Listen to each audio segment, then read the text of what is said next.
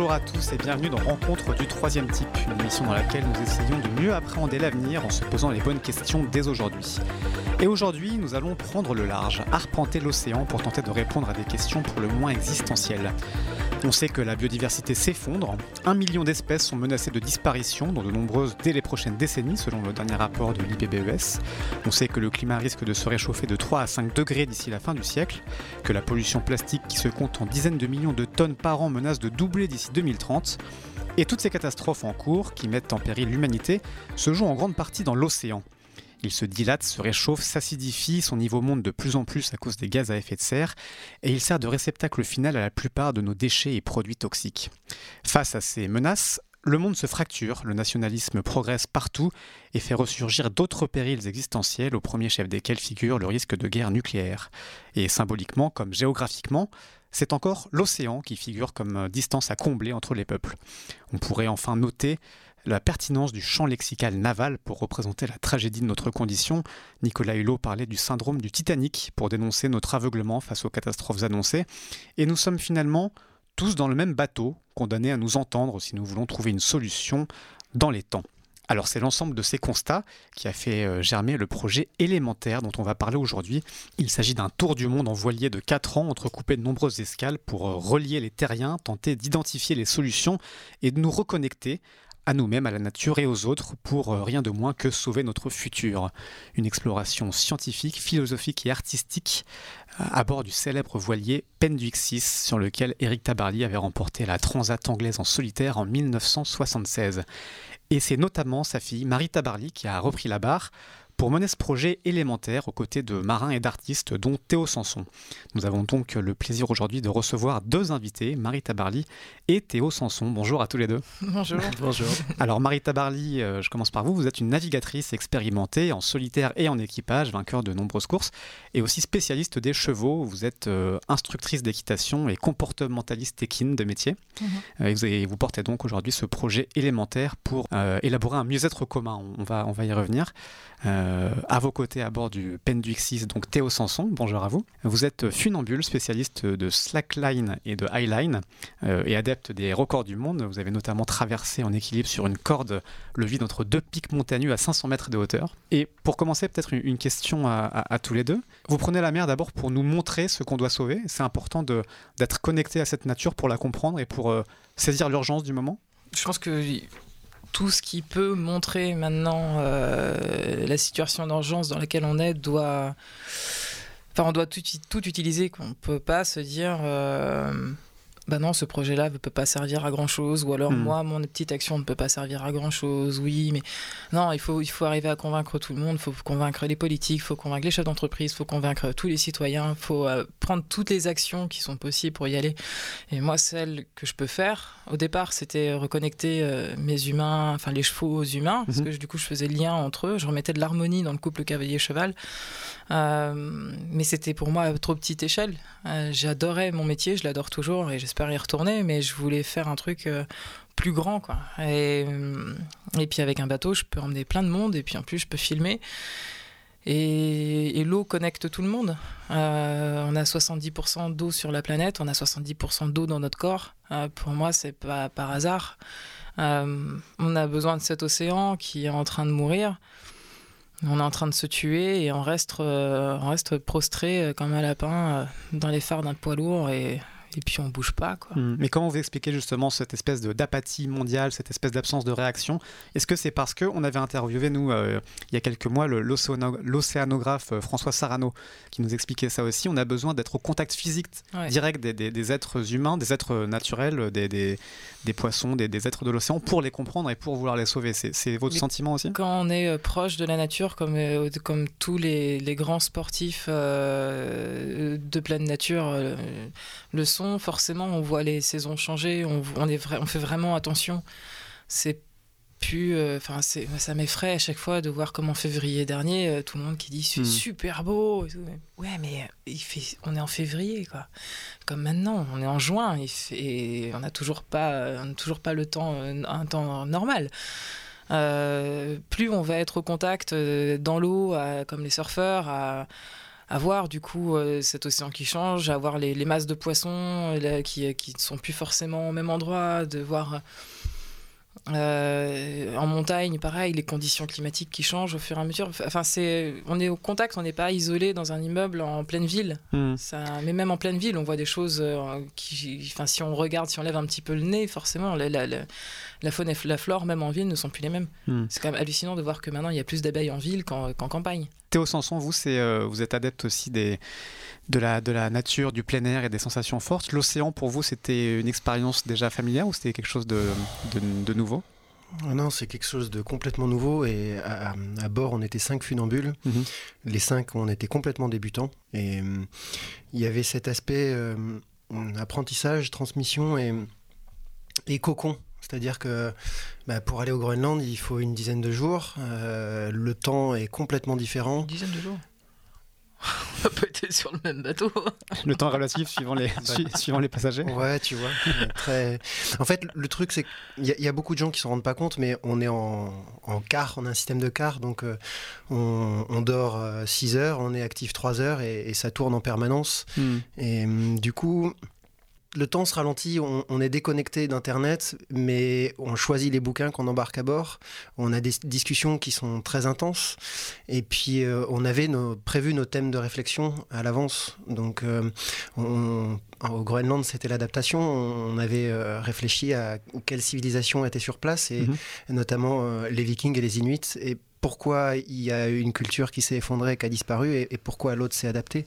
Euh, et puis nous, on utilise euh, l'art et le sport comme allégorie des grands défis de l'humanité. Donc on, a un regard historique, on a un regard euh, géopolitique, mais au, départ, on, est sportif et c'est ça qui nous plaît, c'est ça qui nous permet d'être entier. Et forcément, au contact de la nature, on, apprend à la connaître et du coup à vouloir la protéger. Hmm. On, voit sur le site euh, élémentaire, alors je précise pour nos auditeurs, c'est écrit élémentaire, élément apostrophe terre comme la terre, euh, que vous définissez quatre grands euh, objectifs à, élaborer, à, atteindre avec ce, projet, notamment celui de se reconnecter à nos natures. Hmm. Est-ce que vous pouvez m'expliquer un petit peu ce que vous entendez par là? C'est ce que vous commenciez à me, dire. On se, ça à travers des conditions extrêmes qu'on apprend à redécouvrir Non, pas nécessairement. par exemple, mes, mes élèves euh, à cheval n'en sont pas dans des conditions extrêmes. Mhm. Par contre, pour euh, voir qui le cheval est réellement, ils, ne peuvent pas tricher. Ce qui, ce qui, est génial avec le cheval, en plus, c'est qu'il parle pas, donc mhm. il ment pas. Et euh, il fait passer des messages, parfois violemment, mais ils sont toujours justes. Et si on veut voir le cheval pour ce qu'il est, et ben on est obligé de se voir nous-mêmes déjà pour ce que nous sommes. Euh, et, tout l'entourage, c'est pareil. Dire, si vous voulez être vraiment proche de quelqu'un, regardez-le pas pour la projection que vous faites de lui ou de l'image que vous avez envie qu'il soit de lui, mais juste pour ce qu'il est réellement, avec ses qualités et ses défauts, qui sont tous parfaits. Maintenant, euh, si on commençait à être euh, plus là-dedans et du coup en ayant moins de peur, en ayant plus de confiance dans la vie, c'est bateau ce que je dis, mais n'empêche que on se rapprocherait beaucoup plus de nos besoins, hmm. on arrêterait de se créer des envies euh, qui sont enfin, qui, qui, nous, qui foutent l'humanité en l'air, clairement. Il y a un moment, la transposition de ça dans, un, dans l'expérience d'élémentaire en, en, voilier, c'est, est-ce que c'est finalement une sorte de laboratoire d'expérimentation, ce voilier, avec cette promiscuité dont, dont vous me parliez C'est redécouvrir des... des... Bah, on est en, bateau, on n'a pas beaucoup de besoins, en fait. Hmm. On se remet sur nos besoins euh, de base, bien, bien, bien manger, euh, bien prendre soin de soi, prendre soin des autres aussi, parce que c'est aussi important que prendre soin de soi-même. Euh, et on fait vraiment attention à eux, du coup. On regarde est-ce qu'ils est qu'ils ont un bon teint, est-ce qu'ils ont pris soin d'eux, est-ce que est-ce qu'ils sont de bonne humeur ou pas Est-ce qu'ils sont fatigués ou pas Est-ce qu'ils ont peur ou pas Comment faire Comment faire passer des messages Et en plus, on est vraiment isolé sur un petit vaisseau spatial au milieu hmm. de pas grand-chose. Parce qu'on a mis trois semaines pour aller au Groenland quand même, pas dix jours. un peu plus et, euh, et, puis des fois dans des conditions très compliquées. On est en retour, on a, pris quand même 80 nœuds de vent, ça fait 170 km/h de vent. 170 km/h, ça commence à faire vraiment beaucoup quoi. Et, euh, bah, du coup, on peut avoir peur dans ces cas-là. Il faut vraiment prendre soin de l'eau pour, euh, parce que sinon on va pas loin. L'argent n'existe pas en mer. Il n'y a pas euh, tout ce rapport-là. Du coup, on revient à des, des conversations et une intimité, une proximité qui est avec les gens qui est très honnête tout de suite. Et ouais, les conversations sont pas du tout les mêmes. Hmm. Ça, c'est l'expérience qu'on fait dans des conditions particulières sur un bateau. Comment est-ce qu'on mm. généralise ça à 7 milliards d'individus? On peut pas mettre tout le monde sur un voilier? Ouais, on, est, on est exactement là-dessus. Enfin, tu, tu, le disais au départ, on, est tous dans le même bateau, mais il y a mm. un souci d'échelle et d'organisation sur, euh, sur ces choses-là. Quoi. Le, le, rapport Meadows en, 72, il, il, expliquait très bien cela, sur les ressources finies dans, dans un monde fini.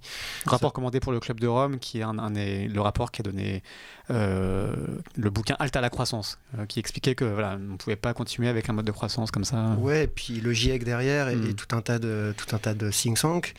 Euh, le fait est qu'aujourd'hui, on, est, on est pris en tenaille entre des perspectives libérales et transhumanistes et puis des perspectives collapsologues, collapsologistes. Et, et on, on est, on est dans une période où c'est très compliqué de voir ce que c'est que la vérité, alors que euh, rien n'a jamais été aussi transparent, c'est-à-dire que tout est à portée de main. Hmm.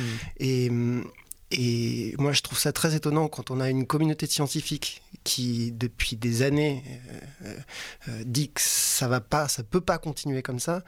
Et, c'est vrai que les, décisions n'ont pas l'air d'être à la mesure des enjeux de la situation. Et paradoxalement, on était avec Marie la, la, la Bricecop, c'est-à-dire le l'application locale des COP. Mhm. Euh, ils, prennent des engagements forts. On le voit là où tout le monde dit mais on fait rien, c'est pas possible, on va droit dans le mur. Il y a des engagements forts qui sont pris et eux-mêmes disent que il y a 15% du boulot qui est fait et le, constat qui est fait avec Marie et avec euh, plein d'autres personnes avec qu'on discute, c'est ça, c'est tout est lié et vraiment c'est pas les politiques qui vont résoudre le problème, c'est pas les entreprises, c'est pas les citoyens, c'est tous ensemble et, sur plein de choses en même temps, à la fois. je sais que c'est des formules qui sont classiques aujourd'hui, mais enfin, c'est la réalité. Et, pour revenir sur le rapport Meadows, euh, ils ont pris en compte la Terre. Et aujourd'hui, effectivement, il y a des gens qui veulent aller euh, sur la Lune, sur Mars. Et hein, les perspectives sont. Ouais. du coup, l'idée, c'est de relier tous ces gens, il y a beaucoup d'initiatives comme la vôtre, de gens qui veulent euh, euh, soit nettoyer les océans, soit faire de la vulgarisation, développer. Est-ce que l'espoir que vous, que vous avez, c'est que finalement tout ça, à un moment donné, fasse, euh, dépasse une espèce de masse critique pour que, pour que la prise de conscience se fasse à l'échelle globale? Bah, on peut pas répondre non à une question pareille, forcément. On va pas dire bah non. Faut être optimiste. C'est ouais, ouais, forcément. Moi, ce que j'aimerais, c'est vraiment pouvoir réconcilier un peu que, enfin, que tout le monde, même, enfin, comment dire, je sais même pas exactement comment je voudrais. Je suis après c'est un peu un peu dans le monde des bisounours après, mais euh, c'est à dire qu'il y a vraiment des politiques qui font du bon boulot, et comme il y en a qui ne le font pas, mais tous ne sont pas forcément mauvais. Hmm. C'est comme les chefs d'entreprise. Euh, et il y a un moment où là, on arrive à un point où qu'importe l'action que tu mènes, euh, si tu as déjà fait des erreurs avant ou si tu as perdu, voilà, on te, on saborde. Même des grandes marques, il y a des grandes marques euh, qui se tournent vers des choses maintenant euh, beaucoup plus saines et beaucoup plus proches, de leur, respectueuses dans l'environnement, etc. Et au moment où ils annoncent, ils se font descendre tout de suite. Il y a un moment où maintenant, il faudrait tempérer. Enfin, on sait qu'on doit faire des efforts, tout le monde doit faire des efforts, donc même s'il est grand et, les, et commence à faire des efforts, il ne faut pas leur tirer dessus tout de suite je pense que ouais, tout, on voit tout est lié. Le développement durable, on sait bien que c'est euh, le social, l'environnemental, l'économique. On peut pas lier euh, agir sur l'un sans agir sur l'autre. Euh, effectivement, on était à la Briscope avec le président de la région Bretagne. On était avec euh, plein de jeunes, euh, on était une quarantaine de jeunes, enfin il y avait une quarantaine de jeunes sur, sur scène qui sont extrêmement critiques maintenant et ils ont raison. Ils sont, euh, ils sont très affûtés, ils sont très au courant de ce qui se passe. En revanche, il y a un moment où oui, il faut aussi leur dire qu'on est en démocratie et que du coup, bah, chaque décision est, est argumentée de chaque côté, de chaque bord. Et que forcément, bah, ça se fait pas non plus hyper facilement et c'est là où il faudra accélérer un peu le rythme. Mais plus on va pouvoir donner aussi la parole à des gens qui sont pas censé parler à. Enfin, nous, on peut mélanger tous les publics. Hmm. Euh, on peut parler à des jeunes, à des moins jeunes, à des citadins, des campagnards. On peut parler à des gens qui aiment le sport, d'autres qui aiment l'art. Euh, voilà, on n'a pas de. Il n'y a aucun clivage chez nous.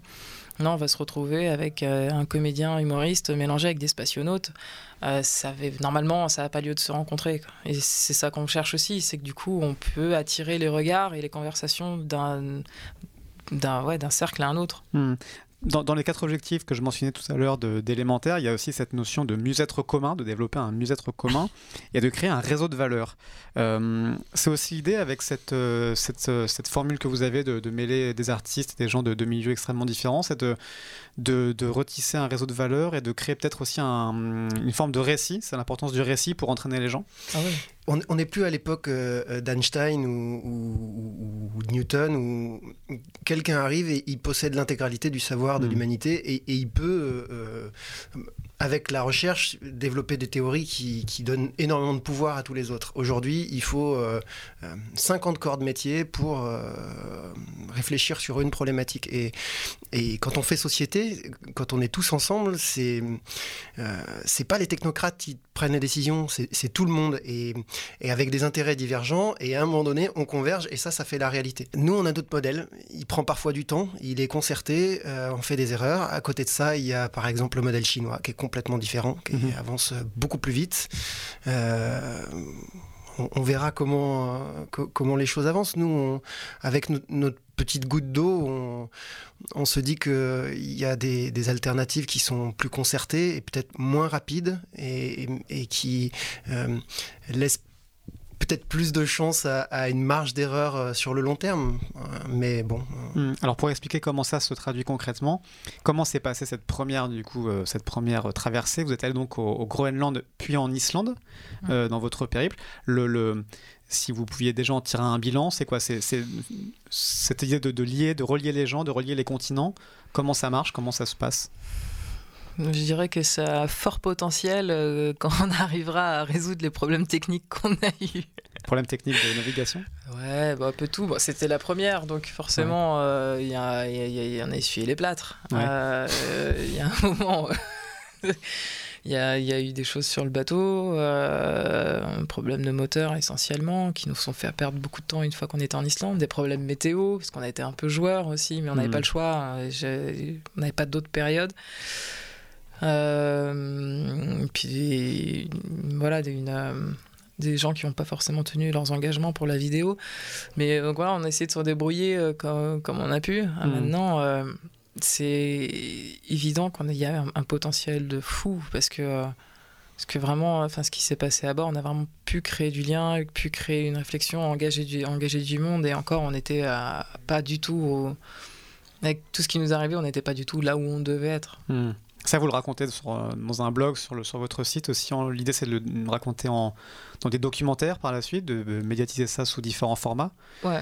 Euh, pour raconter euh, voilà, comment est-ce qu'on crée du lien dans une communauté oh bah, Là, au Groenland, c'était flagrant. Enfin, on, est arrivé. Euh, le premier truc, c'est qu'il y avait du monde sur le quai qui nous attendait. Euh, mhm. les, bateaux à voile, c'est rare. Euh, là-bas, ce qui nous a marqué, c'est plutôt le paquebot de touristes qui arrive et, d'un coup, tout le monde qui se met en, tenue traditionnelle, et, alors que c'est pas ça qui se passe sur place. Mais alors, pas du tout. Et nous, on nous accueille, on nous offre du poisson, l'eau est gratuite. Enfin, on sent que les ressources primaires, les ressources de base, sont vraiment essentielles. Il y, a une entraide qui est forte. Et hum, ils sont pas ils sont nomades depuis des générations et depuis hmm. peu ils sont sédentarisés et ils se prennent euh, d'énormes changements qui arrivent et qui changent radicalement leur, manière d'être. Et c'est vrai que euh, statistiquement, on voit que c'est le pays qui est le plus tourmenté par les problématiques de suicide, d'alcoolisme. Et c'est très compliqué. Et c'est vrai que les, les, gamins sont dans la rue. Et, du coup, nous, bah, on, a fait ce qu'on savait faire, c'est-à-dire qu'on a installé nos fils, on a fait de la musique, et puis ils venaient tous les jours. Hmm. À la fin, on leur a laissé du matériel, on, a fait un spectacle.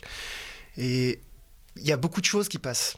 Et puis, à côté de ça, on voit qu'ils ont accès à la connaissance, à Internet, et les gamins parlent anglais alors que les adultes non. Hmm. Donc il y a des messages qui passent très vite, euh, de manière simple. Ça, c'est pour la rencontre euh, euh, qui est très personnelle. Après, au-delà de ça, il y a, d'autres avancées.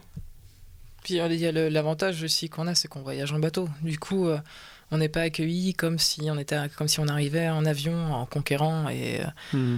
et en arrivant avec toutes nos valises en disant là, on va faire un docu.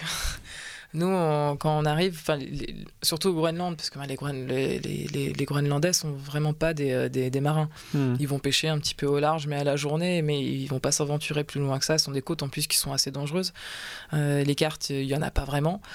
Euh, Il y a des zones, il y en a, y a des zones où on arrive un peu dans l'inconnu, et pourtant on est quand même en quasi, enfin, 2020, quasi. Enfin, c'est et, euh, et du coup, on- pour eux, c'était, enfin, dans le regard, c'était vraiment impressionnant de voir, mais vous êtes venus en bateau de, de, de tout là-bas. Hmm. juste pour nous voir nous et passer du temps avec nous quoi. C'est même pas pour aller euh, franchir euh, je ne sais pas quel passage ou vous-même vous... c'est juste pour être avec nous quoi. Bah ouais et là Mm. comme ça. Et euh, du coup oui on a pu rentrer il y en a quand même pas mal qui parlent anglais du coup on pouvait vraiment euh, rentrer dans des conversations assez intéressantes avec eux et c'est vrai qu'ils sont on a un peu peur pour eux quoi pour ce qui va devenir plus ça se dégèle, plus il y a des énormes ressources qui sont en train d'arriver, plus bah forcément ils peuvent pas les exploiter, ils n'ont pas l'argent. Donc on verra ce que, ce que va dire l'avenir, mais c'est vrai qu'on on n'aborde pas du tout le monde de la même façon. Quoi. La Mm. lenteur a, a- la, lenteur a du bon quand même. La suite du programme pour vous, donc, c'est d'abord le- un voyage vers les Açores, vers le sud? Ouais, là ça va être les Açores, euh, autour d'une question qui sera l'exploration est-elle vectrice de progrès? Mhm. Donc, en fonction des époques, en fonction euh, des civilisations, la réponse n'est pas forcément positive, n'est pas forcément négative. Ouais. Euh, on va partir donc normalement avec un comédien humoriste qui, a un- qui est en même temps plongeur, spéléologue et qui a aussi un master en psychanalyse lacanienne. Euh, Gros CV. Attention, il faut pas dire qui c'est, c'est pas confirmé. enfin, c'est confirmé, mais c'est confirmé, mais c'est son assurance qui pose problème parce qu'il a une tournée au mois d'octobre et là ils, ils sont en train un peu Ah, de. Les pistes se réduisent.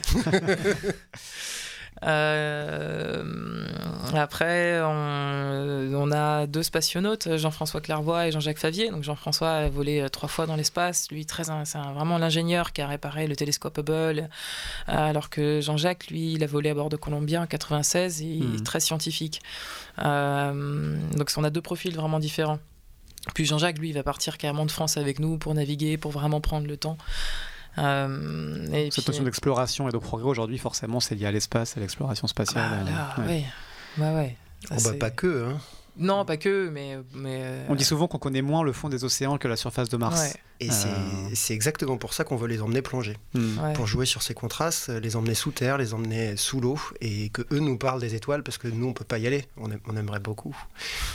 Non mais le, tu, tu disais que euh, aujourd'hui on se tourne vers les étoiles. Enfin, il y, a- il y a des trucs, c'est du, bon sens sur euh, les innovations et l'exploration. Mais le, le coup de- des Américains qui développent des stylos à gel alors que les Russes ont pris des crayons de papier, tu, Hmm. tu te dis voilà, on en est là. Aujourd'hui, c'est- le réchauffement climatique, tout c'est ça aussi. Euh, pourquoi Des innovations pas forcément pertinentes, quoi, ou pas forcément. euh, Bah ouais, c'est- le, cray- le crayon de papier, la gravité n'agit pas sur ça, quoi. C'est terminé.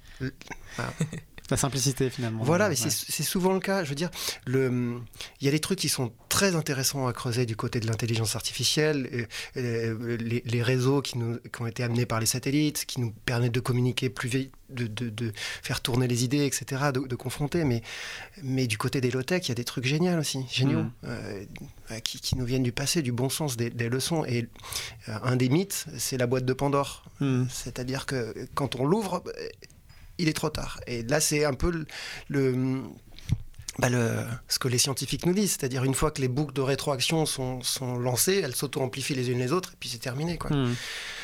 On n'en est pas là. Ouais. Vous parlez de, de low-tech et de, de- de simplicité. Euh, ça fait penser à cette euh, expression de développement durable que vous mettez beaucoup en avant sur, le site. Pour beaucoup d'écolos, ça reste un, oxymore. En fait, on, se pose la question de la croissance, de la décroissance. Et, je parle en introduction de, l'IPBES, qu'on appelle le, le GIEC de la biodiversité, qui, dans son rapport, incite fortement à revoir notre modèle de croissance, à revoir le paradigme de la croissance comme euh, objectif absolu. Est-ce que c'est encore un mot euh, euh, pertinent, le mot de développement durable? Il faut toujours, euh, oui, faut, Toujours faut- questionner. Faut, toujours questionner. C'est vrai que il y en a beaucoup qui disent que développement et durable, ça fonctionne pas parce que. Mais et, encore une fois, on parlait de Meadows tout à l'heure et pour moi, c'est vraiment cette histoire de monde fini, c'est-à-dire Hmm. qu'est-ce que c'est le développement? Enfin, Quand on regarde l'univers, c'est pas la planète. Ce ce qu'on en perçoit, il est en accélération perpétuelle Euh, et, et- et l'infini. Enfin, qu'est-ce qu'on est pour pouvoir percevoir l'infini? Moi je pense qu'on peut aller beaucoup plus loin et que le développement durable, il passe avant tout par la connaissance et le bon sens. Hmm. Et un, un des, un des aspects euh, desquels on est, on est très fiers parce qu'on ne l'a pas vu venir, c'est euh, les scientifiques du, du, GIECO qui nous ont contactés.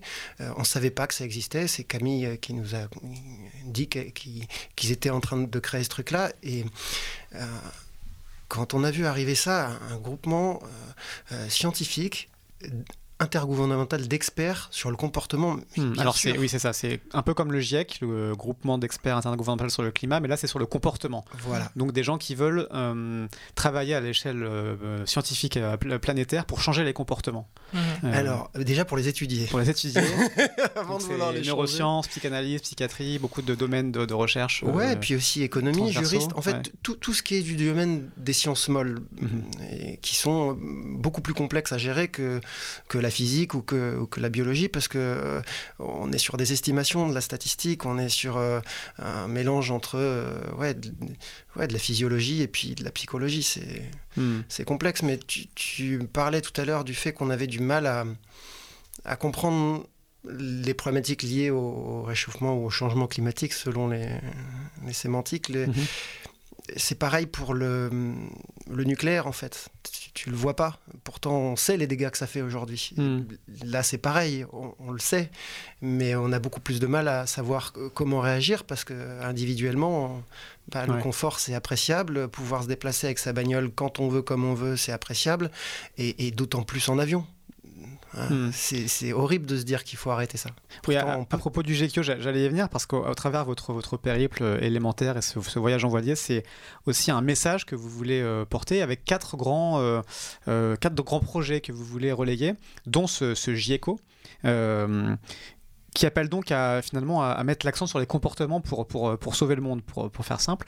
Euh, c'est aussi une, une, façon de voir les choses qui est beaucoup critiquée par ailleurs, où on, on dit voilà, changer, changer par le comportement. On avait interviewé, nous, notamment l'économiste américain Raj Patel, qui disait on ne change pas le monde avec son caddie, ça passe par le changement collectif, par la politique. Et beaucoup de critiques sociales, euh, notamment la sociologue aussi Sophie Dubuisson-Kellier, qu'on avait interviewé sur notre site, nous disent euh, voilà, c'est aussi un petit peu un, piège que mettent en place les entreprises pour se déresponsabiliser ils disent non, c'est aux consommateurs d'agir, ce n'est pas, ce n'est pas à non, nous de. Moi, non, on euh... dit pas qu'il faut que ce soit l'un ou l'autre, on dit que c'est tout, tout, le monde. monde. Ouais. Mmh. On n'en est plus au stade où il faut. Euh... Enfin, les gars, il faut ouvrir les yeux. Là, on n'en mmh. est que au stade où on interdit les pailles en plastique. Quoi. Ouais. On n'en est que là. Mmh. C'est donc à qui la faute alors c'est, Non, mais il faut, là, il ouais. va falloir passer la. C'est plus la deuxième, quoi. Il faut, faut, enlever le frein à main, euh, larguer les menhirs qu'on a derrière, et puis il faut commencer à y aller, quoi. C'est euh, donc si c'est à tout le monde de changer. Les politiques sont aussi des êtres humains, donc ils ont aussi un comportement, ils le changent. Mmh. Les chefs d'entreprise sont aussi des êtres humains, ils peuvent le changer, et les citoyens aussi peuvent le faire.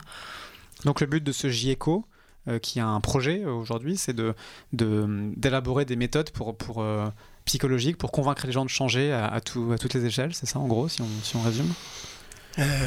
alors les, le il y a plusieurs objectifs de ce groupe. Et mmh. déjà, c'est déjà c'est des méthodes scientifiques. Mmh. Et c'est ça qui est très important de souligner, c'est euh, eux, ils ne produisent pas d'études. Ils font comme le GIEC, et ça, beaucoup de gens ne comprennent pas comment ça fonctionne.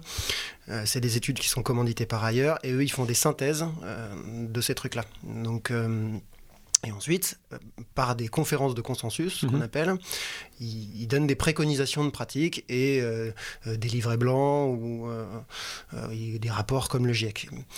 Il y a énormément de choses à étudier dans leur domaine. Le premier truc, c'est par exemple euh, le réchauffement climatique. Partons d'un exemple dont on est en train de parler. Euh, on le sait depuis des années scientifiquement. Pourquoi mmh. individuellement ou collectivement on ne change pas? Et qu'est-ce qu'on peut faire euh, pour changer?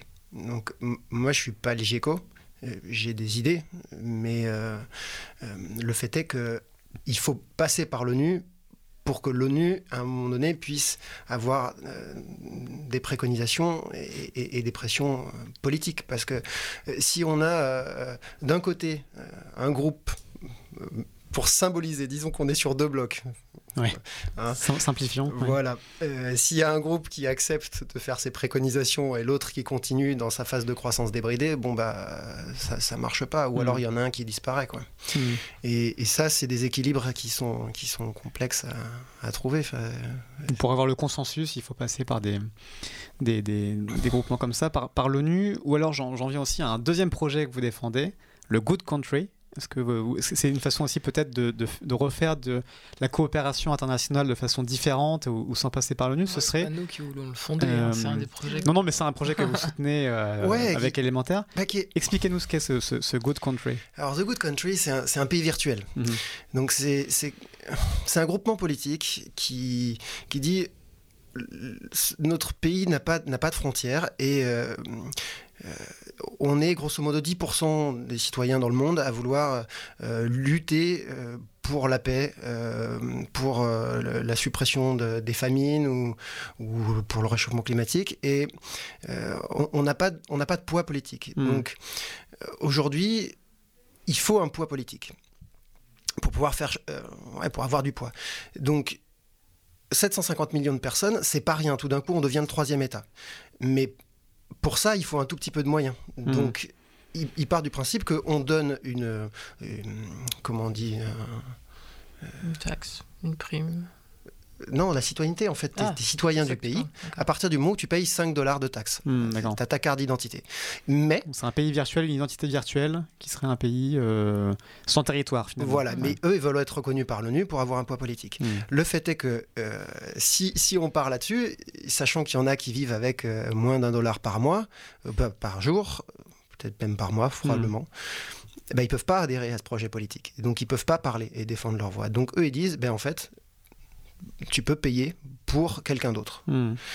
Et, euh, et après, ils, ils sont très innovants parce que il n'y a pas de thématique arrêtée. Il y a tout un tas de thématiques. Les gens discutent de ce- ce qu'ils veulent et ensuite c'est comprimé par euh, des réseaux de neurones pour faire ressortir des problématiques et, et des gens qui ont envie de s'engager. Et on, on peut très bien ne, ne pas avoir les moyens et s'engager dans les actes, à faire du concret, de la réflexion, ou alors juste payer sa taxe et même celle des autres, et dire simplement l'idée euh, me plaît et derrière euh, ça peut ça peut tourner. Hmm. Donc c'est un- une forme finalement de, de lobbying citoyen international, ce serait ça si on devait résumer, pour essayer de peser. Euh, Carrément, c'est ouais. exactement ça. Et en fait, qu- quand on y réfléchit, euh, c'est un état virtuel, il n'y a pas de route à entretenir, il n'y a Mm. pas d'hôpitaux à construire.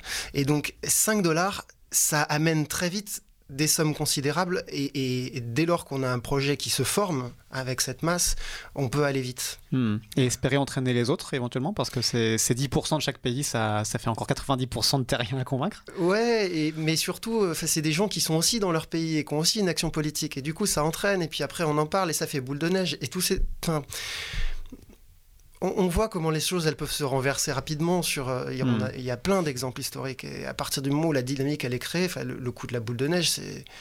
euh, voilà, la Mm. gravité fait que, justement, la gravité de la situation fait que, à un moment donné, ça s'agrège et, et on y va. Quoi. Hmm. On parle souvent de cet effet de seuil, notamment chez les gens qui font de la désobéissance civile. Il y a cette étude qui dit que passer 3,5% de, de population euh, participante, ça fait basculer le- l'action vers la victoire. C'est un petit peu le- le- l'espoir recherché aussi, j'imagine.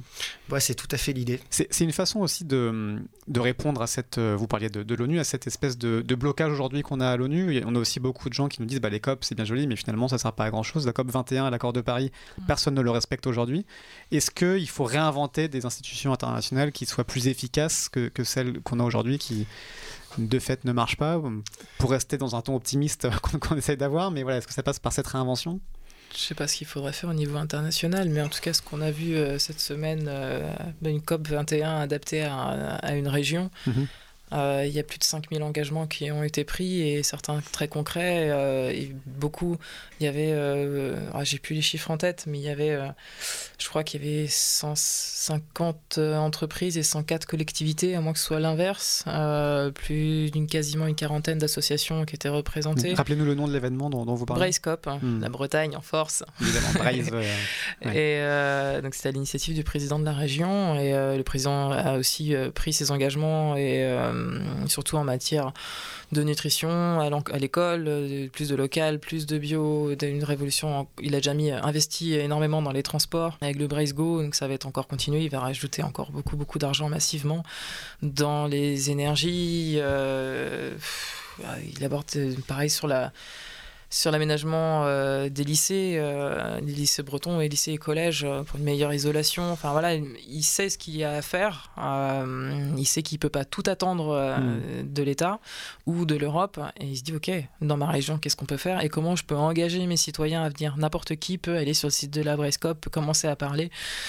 C'était ouvert à tous cette semaine. Hmm. N'importe quel citoyen pouvait venir parler, proposer ses idées, dire comment il s'engage, dire comment faire et avoir directement des résultats concrets. Euh, et, je pense que plus cette idée va germer et faire des petits, plus ça va. Parce que là, vraiment, on peut mélanger justement le citoyen avec le politique. Ils sont là, ils sont, les, ils sont là, mm. présents, ils dispo à parler et vraiment motivés, vraiment engagés. On a plus la chance en Bretagne d'avoir vraiment un territoire qui est très fort, énergétiquement aussi très fort. On peut produire vraiment beaucoup.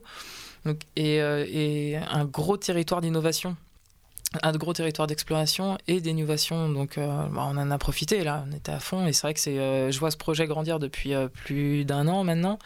C'était la première grande réunion et ça s'est formidablement passé, je pense. Hmm. Donc maintenant, on verra dans un an où est-ce qu'on en est. Mais c'est sûr que les engagements sont durs, durs à tenir, on le sait.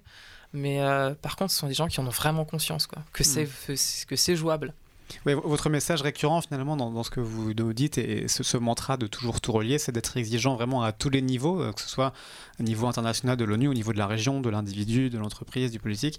C'est que finalement cette exigence, il ne faut pas choisir de la porter vers tel ou tel acteur, elle doit être euh, euh, totale à tous les niveaux. Sinon, c'est trop simple. Sinon, on va se dire, ok, c'est aux politiques de changer, ok, mais moi je fous hmm. rien. C'est souvent le cas, on dit souvent, c'est soit aux politiques, si on meurt tous, c'est sa faute. Quoi. ouais. Donc l'engagement doit être à, tous les niveaux à la fois. Euh. On a pu, ouais, on n'est plus dans les années 70 euh, ou 80, quoi. Hmm.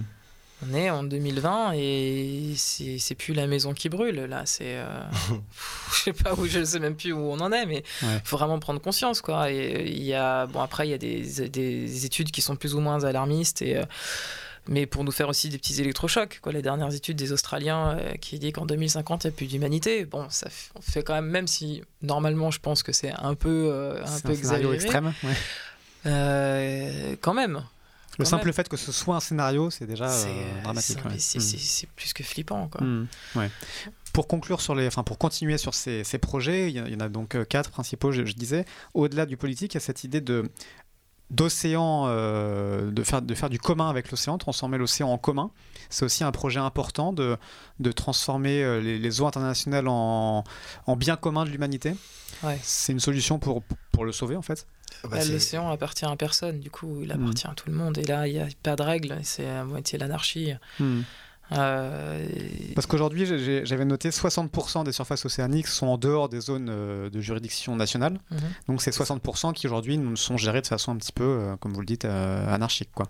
C'est ça. Mhm. Donc la solution, ce serait d'en faire. Et eh ben comme l'espace. Mhm. C'est vraiment comme l'espace. Il y a eu un traité là-dessus qui dit que ça appartient à tout le monde, ou plutôt personne n'a le droit de se l'approprier. Ben là, on, est vraiment sur la. Bah, malheureusement, on est en train de revenir dessus. Le traité d'espace, c'est ce que j'allais dire, il est un petit peu mis à mal aujourd'hui mm. euh, par les Américains, les Luxembourgeois qui veulent miner euh, la Lune, les astéroïdes, etc. Mais sauf que euh. si on n'y arrive pas, mm. si on va pas dans l'espace, s'il y a trop de déchets qui font qu'on peut plus décoller, eh ben, l'océan, c'est la survie de l'humanité. Et, c'est aussi simple que ça. Mm. C'est-à-dire que c'est on nous a souvent fait le coup de l'écologie verte pendant des années, l'économie verte, le développement durable, justement, hein, on en parlait, mais c'est c'est le plancton, quoi. Donc, euh, et, on parlait juste avant des engagements, et, certains disent la COP ça sert à rien, mais si, parce que les engagements, une fois qu'ils sont pris, et eh ben, les citoyens français, par exemple, ou d'autres, parce que ça a commencé aux Pays-Bas, si je dis pas de bêtises, et eh ben, on peut porter plainte, hmm. et on peut dire, là, vous faites pas votre boulot. Parce que, en fait, si vous êtes là, c'est juste un mandat. je parle de il, mais c'est les politiques en général. C'est un peu facile de faire du sachet, mais à partir du moment où on prend des engagements, on a un objectif et après il faut trouver les moyens pour y parvenir. Et ça, c'est l'opérationnel et c'est à chacun d'entre nous de s'y employer.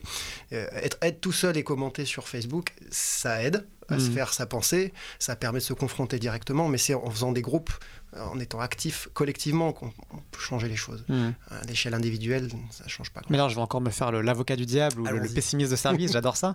Et justement, on voit, vous compariez ça avec, avec l'espace, on voit que dès qu'il y a des intérêts économiques euh, majeurs, les, ces traités, ces bonnes intentions sont mises, euh, sont mises en, en Mm. cause. Comment est-ce qu'on fait pour que cette idée de, de faire de l'océan un bien commun puisse s'imposer, alors qu'aujourd'hui, on voit qu'avec la fonte de, de l'Arctique, il y a des intérêts énormes pour, pour forer là-bas, tout ça. Voilà, comment est-ce qu'on fait pour gagner ce combat? Eh ben, moi, je voulais rebondir sur ton idée de finance parce que c'est, c'est- c'est- on, est, on est vraiment là-dessus. Et, Hmm. et- et l'idée de, de Jean Jouzel donc, euh, et, et de la roues sur le pacte finance-climat. Donc ça, c'est le quatrième projet que vous portez, c'est Ouais, le pacte climat- climat- climat- on porte finance rien, climat, on ouais. porte rien du que tout. vous défendez, enfin que on vous relayez soutient. quoi. Ouais. On, on soutient parce qu'on pense que Mm. c'est des bonnes idées et que et, on comprend pas qu'elles aient pas été mises en place depuis longtemps en fait. Hmm. Quand, quand on voit qu'on est capable de, de créer euh, ben, l'économie, c'est- c'est c'est du virtuel. Harari le dit, c'est des religions, c'est quelque chose qui n'existe pas. Ça symbolise des échanges, c'est Mm. facilitant.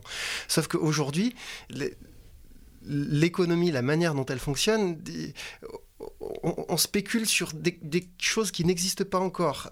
Et, et- et on, on respécule sur des choses qui n'existent pas encore, qui va nourrir des poches financières qui, qui gonflent, qui gonflent, qui gonflent, qui gonflent, jusque ça explose. On a des problématiques qui sont beaucoup plus urgentes que ça, et, le pacte finance-climat, c'est ça. Ils disent, plutôt que de mettre euh, l'économie et la finance au service de quelques-uns, il faut la mettre au service du défi le plus important, et pour eux, c'est euh, Hmm. le changement climatique. Et du coup, euh, ce ce système-là, il y, en a d'autres qui le, qui le développent. Donc là, c'est Jean Jouzel, le climatologue, c'est ça, et, et Pierre Larouturou, euh, l'économiste, voilà, qui, qui porte ce projet de pacte finance-climat de 1000 milliards voilà. de, alors, d'euros, je crois, de dollars, enfin, en grosso modo 1000 Mi- milliards de- 1000 milliards d'euros. d'euros euh, pour, euh, pour sauver le climat. Quoi. Pour- Ouais, le climat, Le il sauvera tout seul, le climat. c'est mais- une façon de parler, mais Ouais, voilà, ouais, c'est- j'entends bien. Hmm. Mais du, coup, c'est ça, c'est de dire, en fait, ça, c'est vraiment des outils qui sont mis en place par nous-mêmes, consciemment ou inconsciemment, et ça, on peut le changer. Et ça, Mhm. c'est aussi, c'est un des objectifs du GIECO, c'est de réfléchir sur ces thématiques-là, et, et- et comment... euh, qu- quelles sont les conclusions Qu'est-ce qu'on peut mettre de manière opérationnelle pour que ça, ça profite au plus grand nombre, pas à, à quelques-uns, mais comment est-ce qu'on peut avoir une dynamique de progrès éventuelle Hmm. ou pas? Alors vous, vous mentionniez euh, Harari, Yuval Harari, l'historien euh, israélien, et ça nous ramène dans cette histoire de récit, de cette importance du récit. Tout à fait. Euh, il y avait une étude qu'on a beaucoup évoquée en mars du cabinet BL Evolution qui disait voilà pour rester sous 1,5 degré de réchauffement climatique, voilà ce que ça voudrait dire concrètement, c'est-à-dire notamment diviser par par 4 notre consommation de viande, acheter plus qu'un kilo de vêtements neufs par an, avoir un, un couvre-feu thermique entre 22h et 6h du matin, avoir plus que deux vols à choisir par personne long courrier euh, par an, euh, ou par. euh, bon, je sais plus quelle était l'échéance, mais c'était pour montrer qu'il y avait vraiment une espèce de, de contrainte qu'on, qu'on pressent très difficile d'accepter pour les gens. Vous parliez de progrès, ce progrès, c'est, progresser vers une espèce de. de bonheur frugal, de, de re- retrouver ce genre de choses-là, c'est, ce combat-là qu'il faut mener aussi. Ah bah il y, a- clairement de ça. Nicolas Hulot, le week-end dernier, parlait de, de sobriété et pas d'ébriété. Hmm. Euh, le, le développement, ça peut être un ralentissement parce que qu'est-ce qu'on qu'on développe? C'est pas forcément le plus rapide, mais c'est le, c'est le mieux. Et pour nous, c'est ça aussi le mieux-être commun, c'est-à-dire On ne vit pas forcément mieux dans l'opulence non plus. hein. Hmm. on n'a pas besoin d'aller. euh, ouais. revenir à des choses simples. Euh, on vit très très bien. Bon, nous, on a fait un choix de vie un peu radical. euh, parce qu'on, euh, voilà, on n'est pas là souvent, on vit beaucoup en bateau, donc on n'a Mhm. plus besoin de maison. Et euh, voilà, mais on peut pas demander à tout le monde de vivre comme nous on vit. Mais enfin, on vit très bien. Il n'y a pas de. Vous n'avez pas l'air malheureux en non, tout cas. non. Mais, mais, mais clairement, on, on peut. Enfin, il y a beaucoup de choses qu'on doit changer. Et c'est sûr que le, le fait d'être dans autant d'excès en ce moment, on, peut, on sait très bien qu'on peut pas y aller. Quoi. Donc, soit on met un- tout le monde met un peu du sien et on essaye d'avoir une autre solution, soit on va au crash. Maintenant, euh, si on veut aller au crash et continuer de vivre de la même façon, ok. hein. Donc ce voilier, c'est aussi un, un éloge de la lenteur finalement, voyager en voilier, prendre le temps. Il y a Eh quelque ben, chose de, de il est urgent de prendre du temps. C'est justement le- titre d'une de nos vidéos. Très bien. non, mais ouais, il y, y, a un truc. Enfin, les publicistes et les, marketing, et les marketeurs, hmm. ils ont mais à, coup de, à coup de marteau dans le cerveau. Quoi. Ils nous ont fait passer des messages de euh, la viande, vous pouvez en manger tous les jours, alors que c'était un plat de roi à l'époque. Euh, la pelouse, vous pouvez en avoir chez vous tous, c'est pas un problème, on a des tondeuses. Enfin, Aujourd'hui, ils peuvent faire le boulot inverse, en fait, hmm. simplement. Euh, le bonheur, bah, c'est peut-être juste une sieste, tranquille, un bouquin. Il y en a trop, il y en a partout il y, a des choses simples. Quoi. Hmm. Enfin, nous, on, a une vie, on a, on a beaucoup de déplacements aujourd'hui pour le projet. On pourrait les faire en, avion. Bah, le train, ça marche tout aussi bien. Et aujourd'hui, il y, a des trucs, enfin, ça, ça, me rend complètement fou. Quoi. Le train, c'est un des moyens les plus économiques qui soient, les, les plus collectifs. Et parce que c'est pas rentable, justement, on en revient à ça, bah, on ouvre des lignes de bus qui polluent plus et, enfin, ou, ou, alors on nous, vend, on nous revend la voiture individuelle en disant euh, le, le pétrole est trop cher. Mmh. ouais. Finalement, c'est le titre de votre euh, projet qui résume peut-être le mieux cette espèce de retour à des besoins élémentaires, à un mode de vie élémentaire. Euh, voilà, on va essayer de, de, faire passer ce message. Je crois qu'en tout cas, il est bien passé aujourd'hui. Je vous invite à aller voir le site du projet élémentaire qui résume bien tout ça, qui montre aussi avec les messages, les, blogs, les vidéos et des magnifiques images du Groenland notamment où on voyage, c'est fabuleux. Et puis pour vous inspirer peut-être tous à, suivre ces différents projets qui sont relayés euh, euh, par le, voyage élémentaire. Merci à vous deux en tout cas pour votre euh, passage et vos explications ici. Merci à toi. Merci à tous pour continuer à nous écouter sur les podcasts d'Ouzbek Erika. Je vous invite, si vous ne l'avez pas encore fait, à aller voir nos autres podcasts, Salut le Turfu et 300 milliards d'étoiles. Merci à Roman, aux machines, encore une fois, qui gère tous ces podcasts. Et à très bientôt pour une nouvelle émission.